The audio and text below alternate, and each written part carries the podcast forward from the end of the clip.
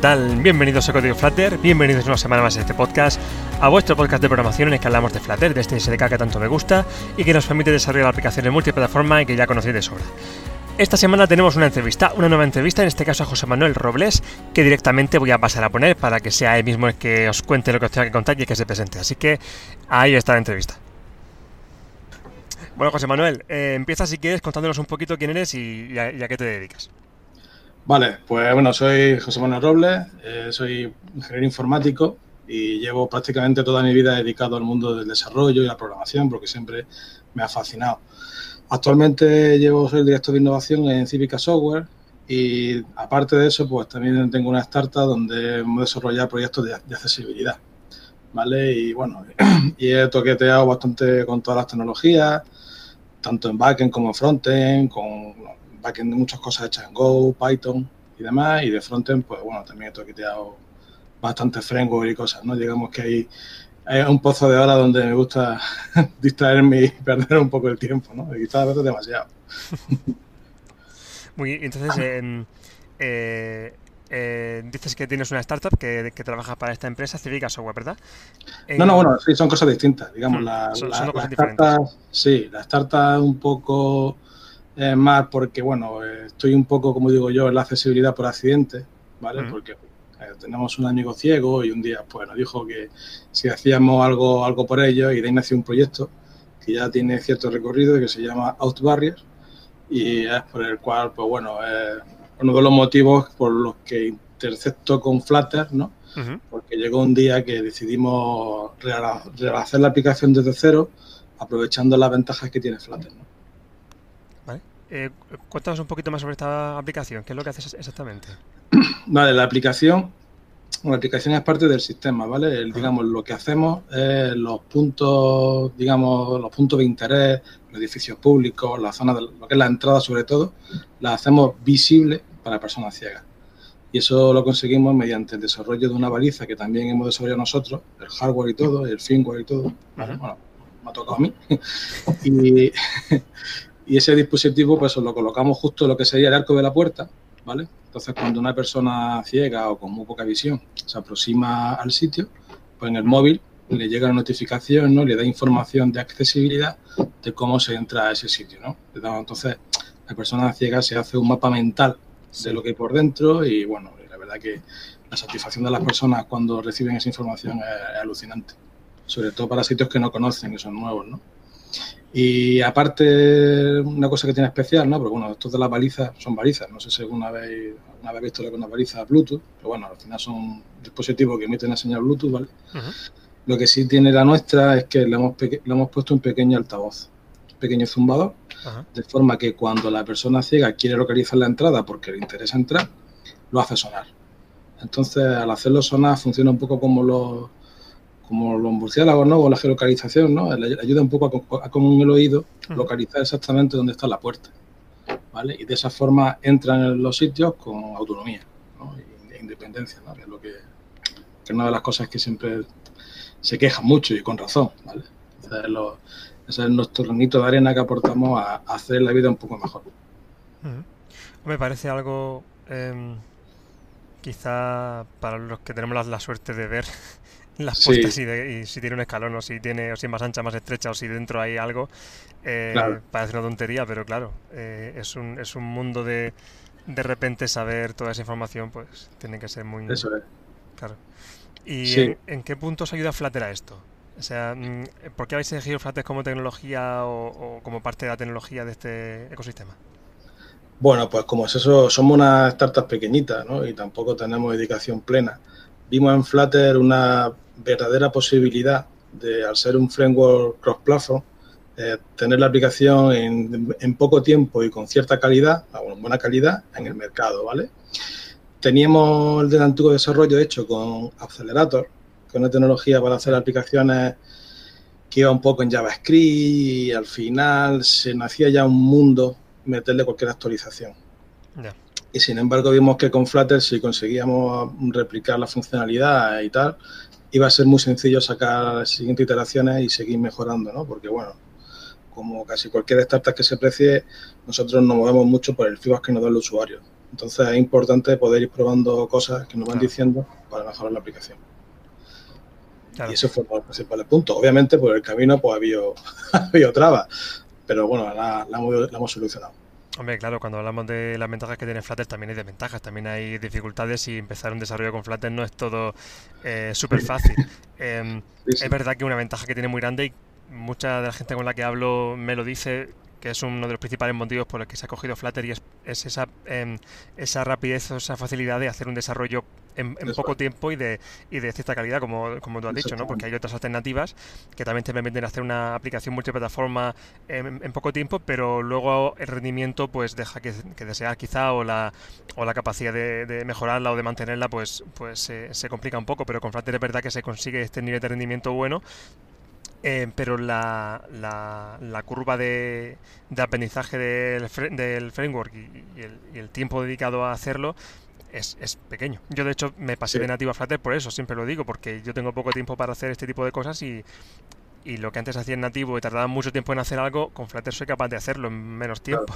Y eso me supone un antes y un después, más allá de que sea multiplataforma y todo eso, ¿no? Pero eh, el la productividad, el poco tiempo que se necesita para, hacer cualquier cosa. La verdad que, sí, sí.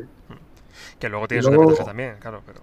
Claro, y luego, como digo yo, normalmente a, más cantidad de código, mayor es propenso a tener errores, ¿no? Y el otro día estuve mirando en el repositorio, la verdad es que, no sé decir la suma, pero se, se, te diría que una cuarta parte o menos de, respecto al código que había en Titanic.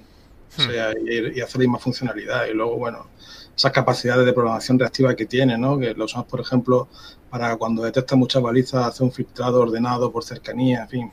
Eso, eh, la verdad que, está muy bien. Y luego, bueno, eh, te cuento una pega que hemos tenido, sobre todo a la hora de portarla para ellos. Sí. hemos notado que hace falta más músculo a la hora de portarlo. O sea, se nota que está muy orientado, por lo menos mi percepción, hacia Android, pero para ellos nos ha costado ciertas cosas. De hecho, hay una anécdota, no sé si conoce un plugin que se llama OneSignal, que es para hacer notificaciones push de forma centralizada. No, no, lo he utilizado. Y es sencillo, o sea, lo voy es que tiene una consola, en fin, que es sencillo de manejar y gestionar fácilmente los, push, ¿no? Pues bueno, pues esa librería en iOS fallaba, fallaba por todos lados. No se podía compilar, ¿no? Y mirando la ISO, un guija y demás, dándole vuelta y tal, me encerré un día y digo, vamos a ver si podemos solucionar lo que pasa aquí y investigando, investigando, al final encontramos que el fallo estaba en que a la hora de hacer el, enlace, el enlazado, el linking de la aplicación, eh, se estaban referenciando el mismo framework con el mismo nombre. Es decir, incluía la librería de OneSignal y luego está incluyendo la librería de OneSignal. Una se refería al OneSignal nativo y otra al OneSignal de Flutter. Ya, ya, ya. y al final la solución fue hacer un fork y renombrar el nombre del paquete del DAR de, de OneSignal a OneSignal Flutter. Y a partir de ahí ya, funcionó. Y digamos, eso fue, nos tuvimos, casi un par de meses bloqueados mientras daba un poco de solución. ¿no? Esa fue una de las anécdotas que, que, que hemos tenido a la hora de portar la aplicación. Pero por el resto de cosas, genial. Sí, y el gusto que da cuando lo solucionas. Sí, sí, sí. Ya encontrar, bueno, ya las manitas para arriba en hija y todo. Está gracioso. Sí. Sí. No le hice muchas gracias al, al, proveedor, porque a los fabricantes, porque ha tenido que renombrar otra vez el paquete, pero bueno, es que bueno, no, eh, no, se puede a la solución. Claro, son cosas que pasan. Em, es verdad que, claro, es una tecnología que es relativamente nueva y este tipo de cosas pues van, van a pasar. Y, sí, eso es. Claro, y cosas como, yo siempre pongo el mismo ejemplo, pero Google Maps eh, es, creo, que sigue en beta o está o ahora mismo está en una versión estable muy muy pequeña. Entonces, y fíjate que es un producto de Google. Que tendrán, especial cuidado en que vaya bien y, y todavía hay que usarlo con mucho cuidado. Entonces, pero es que es muy nuevo todo tiene una ventaja muy grande, pero ya sabes que tiene ese riesgo de que te vas de que de que estos pequeños problemas puedes ser tú el primero que te lo encuentres y no haya pasado alguien antes que tú para y te toca y te toca a ti y te toca a ti. Y hacerlo. Efectivamente entonces esto eh, ser de los primeros que trabajamos con una tecnología tiene sus ventajas y es que cuando esto esté avanzado pues tú has estado desde el principio puedes saber más que otro yo que sé em, pero también tiene sus inconvenientes, ya que tienes que coger el machete y cortar el césped harto para, para avanzar muchas veces, que no hay camino. Entonces, pues nada, pues es así, es así. Y es verdad que para quizá para, para Android pues han tenido más más ojo o más facilidades porque al fin y al cabo es su, es su casa. También te digo, es mi percepción, ¿eh? lo mismo luego en otros compañeros ven justo el caso contrario. Sí, no, depende de la aplicación. Hay aplicaciones que son eh, la, parte visual está controlada porque al fin y al cabo es un poco el fuerte de Flutter, pero que, cuando necesitas alguna un componente nativo, algún plugin, algo que ya tira un poco de hardware y que necesitas esa parte nativa del plugin, ahí es donde pueden venir los peros. Sí. Hmm. Pero bueno, que esto, que, que, esto es como todo, que no hay tecnología, que esto es... Sí, sí, hay, que, picar al pie.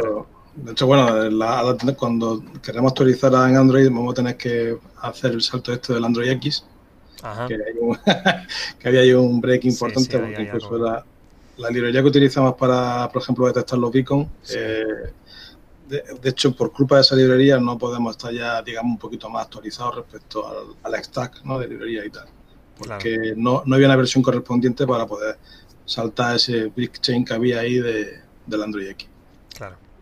Pero bueno, es algo que si lo hicieras en nativo, eh, también tendrías que, hacerlo. lo que pasa es que, no, me lo planteo. Claro, claro. Sé que al fin y al cabo, pues eh, puedes decir, mira, es que Flutter tiene estos peros, pero es que estos peros los tienen todas las tecnologías, ¿no? Y al fin y al cabo, si tienes que hacer ese salto, lo tienes que hacer igual. Entonces, con el plugin puedes tener la suerte de que lo haga otro por ti. Y ya te digo, lo que es el code base, ¿no? La verdad es que te diría que está casi el 100% el mismo, tanto en Android como en iOS, ¿sabes? Sabes tú que también cuando tienes que toquetear, pues si, si, esto es un Android a esto y si es un iOS a no sé qué, ¿no? Y te diría que la aplicación tiene, pero muy, muy poco. O sea, ahí también cosas de agradecer. Pues mira, siendo... Eh, es eso, ¿no? Que Flutter, el, el punto fuerte, controlado, seguro es todo el tema visual, pero ya cuando entramos en cosas como lo que hacéis vosotros, que si me dijeras, ¿tú utilizarías Flathead para hacer una, aplicación que se comunicara con este tipo de, balizas para obtener información, para tal? Pues te diría, sí, pero déjame que mire. Eh, déjame que... Porque no sé qué plugins hay, no sé si está si alguien ha hecho algo antes, no sé si hay algún... Y claro, este, este tipo de cosas pues sé que quizás son más arriesgadas al principio, pero mira, eh, vosotros sois el caso de que se puede hacer, de que esto, de que está para la, tecnología para empezar a trabajar con ella. Sí, ya te digo, la mejor forma de verlo es que ahí están publicadas las aplicaciones. Ahí están, eso es. y, estas aplicaciones son se pueden están ya publicadas, ¿no? O sea, que se pueden obtener. ¿Estáis trabajando en algunas ciudades? Eh, ¿Estáis, ¿Cómo estáis empezando con esto? Principalmente, bueno, la aplicación tiene ya cierto recorrido y eh, estamos principalmente en Granada y Madrid. Vale. Al principio estábamos orientados a los, digamos, a los comercios y tal, pero ya estamos más focalizados también que también es más demandante y tiene, en cierto modo tiene mayor exigencia, los centros públicos. Edificios, ayuntamientos, servicios de atención al cliente en empresas públicas. Ese tipo, de, ese tipo de clientes son ahora mismo los que estamos enfocando y donde realmente estamos funcionando bien. Centros de salud, de impuestos, o sea, mm. ese tipo de clientes. Pues muy interesante. ¿Y tenéis alguna otra aplicación en, el horizonte que complemente a esta o estáis centrados en esta? Ahora mismo estamos centrados en esta. Sí es verdad que también, bueno, con toda, bueno, sabemos, como sabéis, está bastante integrado la parte de Firebase dentro de, Flutter, es bastante sencillo. Sí nos gustaría meter para alguna utilidad sencilla de reconocimiento de imágenes, cosas tan tontas como reconocer si está la luz encendida o apagada. Eso para, Una, persona ciega es un mundo, ¿sabes? No sabe si se ha dejado por un error la luz encendida y pues, se puede tirar con la luz encendida semanas. Claro. Sí, ese tipo de cosas no no se controla. Entonces, ese tipo de utilidades que nos van demandando, pues son las que también vemos que hay bastante facilidad de implementar. Sí, sí. Fíjate, claro, este tipo de cosas que cuando empiezas, cuando, bueno, este, el, reconocimiento de imágenes, que está es interesante ponerte a programar con él, hacer algún ejercicio, hacer cosas, pero dices, venga, ¿y esto yo para qué lo uso? Pues fíjate, eh, algo tan tonto como eso, ahí hay una utilidad real muy, muy útil y es una tecnología que está al alcance de cualquier ingeniero que se ponga a programar un poco y, es. una cosa que, que, no es que está al alcance, que es una tecnología que está ahí accesible para nosotros, nunca mejor dicho. O sea que, que muy interesante. Muy interesante. Y te vamos a ver ahora en el FlutterConf, ¿verdad? Que me han dicho, de hecho por eso estás por aquí, porque me han pasado tu... Sí, sí. Eh, de un mediante estaremos el, este, bueno, no sé cuándo se va a emitir, pero el sábado estaremos en la Esto en cuanto, en cuanto colguemos lo subo. Esto, hoy es martes, a mediodía, estamos ya en la siesta. Eh, normalmente publico por la mañana, pero estoy esperando para, vamos, va a salir calentito.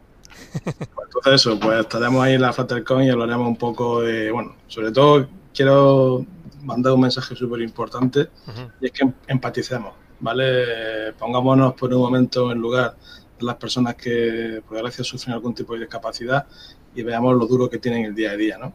De hmm. hecho, bueno, recuerdo una anécdota sobre este tipo de cosas de, un amigo mío ciego que me aposté con él a que íbamos a conseguir que una aplicación que él usa, en plan, él tenía, bueno, te cuento un poco general, los ciegos eh, suelen tener iPhone, ¿vale? Porque es el teléfono que tiene a día de hoy la mejor accesibilidad. Y él tenía una aplicación para, para conectar un disco duro externo y poder reproducir música y tal. Y resulta que la aplicación era prácticamente entera accesible menos el botón de play. O sea, los botones de play, stop y tal, tú pasas por ahí el dedo y te decía el button, el button, ¿vale? Entonces no tenía ni idea para qué sirve ese botón.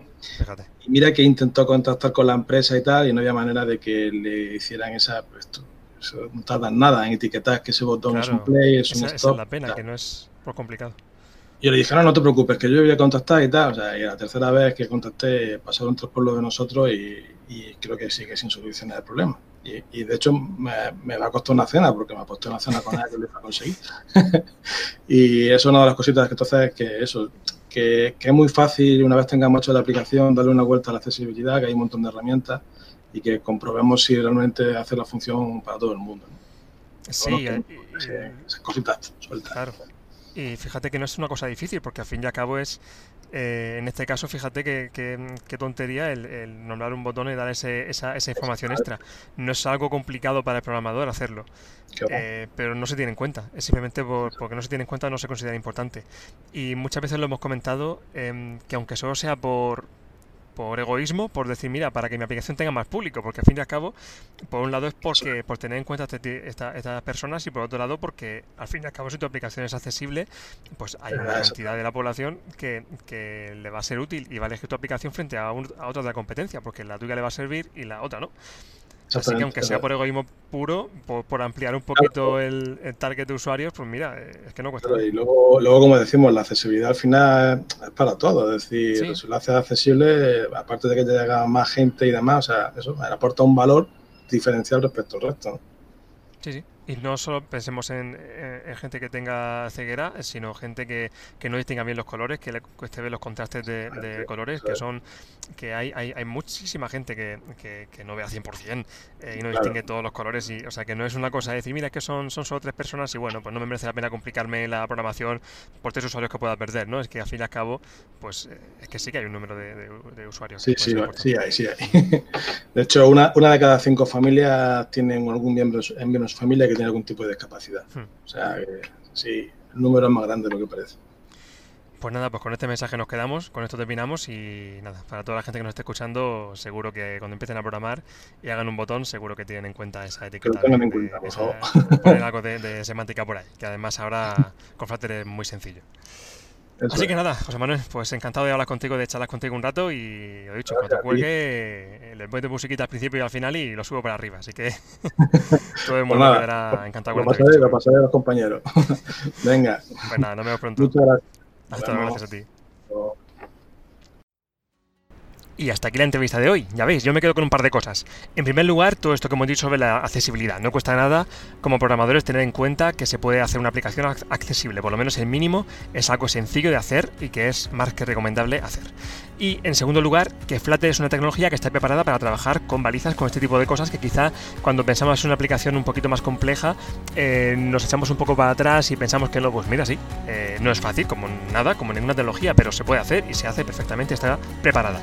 Así que animaos a programar, a probar cosas y hacer aplicaciones tan interesantes como esta. Muchas gracias por estar por aquí, muchas gracias por estar por aquí una semana más y nos escuchamos la semana que viene. Y si nos vemos en el FlutterConf, pues aquí estaremos este fin de semana, día el viernes 18 y el sábado 19, si no me equivoco, efectivamente, ese FlutterConf, ya sabéis, si no tenéis entrada, no sé si quedan, pero bueno, si ya la tenéis, pues bueno, pues aquí estaremos. Un abrazo a todos y hasta pronto.